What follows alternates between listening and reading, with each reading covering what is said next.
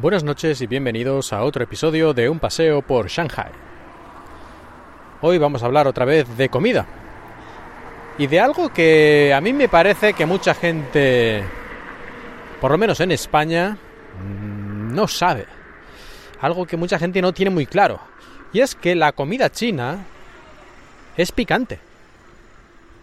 Claro, no toda la comida china, ni muchísimo menos, pero muchos platos de los más famosos de la comida china son picantes, sobre todo lo que son de la cocina del oeste del país, como puede ser la cocina de Sichuan o de la provincia de Hunan, esa parte del país, ahí es especialmente picante, pero en muchos otros lugares de China también hay muchos platos picantes y es una cosa bastante normal, cosa que en España, por lo menos hasta no hace muchos años, cuando ibas a un restaurante chino, de comida picante prácticamente no había nada, más bien al contrario, esa especie de salsa agridulce rosa extraña que naturalmente en China no verás nunca porque si no recuerdo mal eso es un invento no sé si de Estados Unidos. Así que la comida de Shanghai, por ejemplo, es más tirando a dulce, pero es muy normal en cualquiera de las grandes cocinas chinas encontrarte platos picantes. Y esto además también afecta a cadenas internacionales como puede ser, por ejemplo, McDonald's o Kentucky Fried Chicken. Si pides la hamburguesa de pollo en McDonald's, vas a encontrar que es picante. Y no un poquito picante, un ligero toque, como en España a lo mejor cuando dicen que algo es picante hay un toque. No, no, aquí cuando algo es picante es picante que si no estás acostumbrado, pues no te lo vas a poder comer. Y si vas al Kentucky Fried Chicken, su hamburguesa de pollo, digamos, normal, la estándar, también es picante. Y de hecho yo no sé ni si tienen la versión no picante. Creo que en teoría la tienen, pero en la práctica yo diría que no, que no la puedes pedir, que nunca tienen. Así que si vas a un Kentucky y te pides una hamburguesa de pollo, ves picante y mucho, o por lo menos mucho si no estás acostumbrado al picante, como mucha gente en España, que la gastronomía española en general no es mucho, no es muy dada al picante, y por lo tanto la mayor parte de las personas pues no están muy al tanto en estos temas. Así que avisados estáis. Y en cuanto a platos chinos especialmente destacados por su potencia picantil, tenemos el famoso hot pot, aquí conocido como huoguo, que significa literalmente pues olla de fuego. Y que es una olla en la que se pone pues, agua o caldo.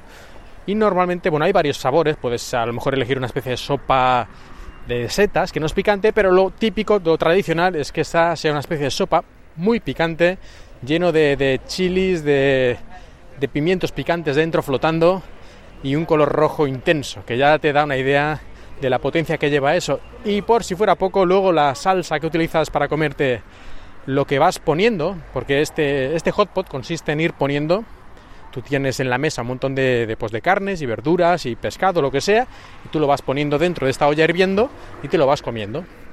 Así que puedes elegir un poco lo que más te guste y cocinarlo tú mismo.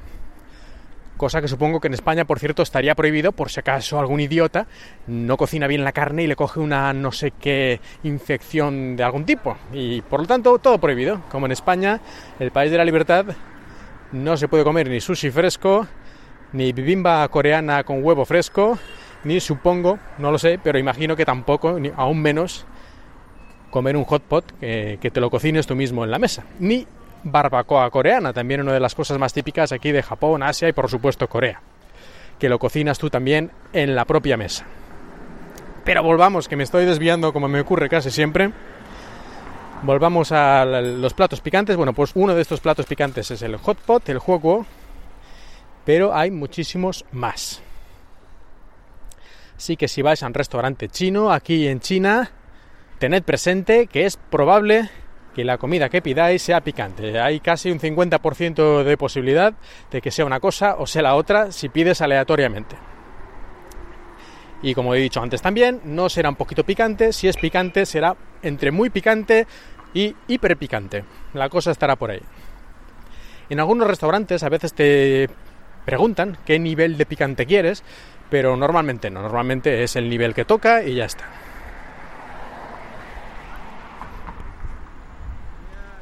Y ya que hablamos de picante, recuerdo una anécdota cuando estaba en la Universidad de Heilongjiang, en la provincia al norte de China, Allí en el comedor universitario hay una, también una típica comida que se puede elegir con varios niveles de picante, por lo menos en aquel lugar se podía elegir. Ellos te preguntaban, ¿qué, ¿cuánto picante quieres?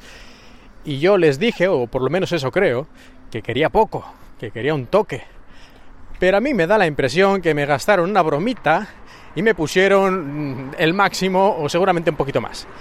Aunque por suerte yo ya estaba bastante acostumbrado al picante por aquel entonces, por diversos motivos, y aunque, bueno, casi me muero, pero yo me lo comí poniendo cara de... bueno, sí, pica un poquito y tal, pero en fin, ningún problema. Porque me estaban mirando todo el rato ahí de reojo y yo creo que era por eso. Así que se quedaron con un palmo de narices cuando me lo terminé todo sin poner caras raras ni empezar a beber agua como si fuera un, un recién llegado del desierto. Y si vais a un restaurante y queréis preguntar si alguna comida es picante o no picante, bueno, en este podcast no, voy a enseñar, no tengo pensado enseñar a hablar en chino ni palabras en chino, eh, así en general, porque bueno, mi chino es bastante triste. Pero esto sí que lo puedo decir. Si queréis preguntar si es picante o no, la palabra picante se dice la. Sencillo, más corta imposible, la. Y si queréis preguntar si es o no es, tenéis que decir picante o no picante. ¿Y esto cómo se dice? Bueno, si la palabra picante es la y la palabra no es bu, pues pregunta, ¿es picante o no picante? La bula. Y con esto, si os dicen la, es que es picante, y si dicen bula, es que no es picante. Con esto terminamos este episodio. Espero que hayáis disfrutado de este paseo por Shanghai.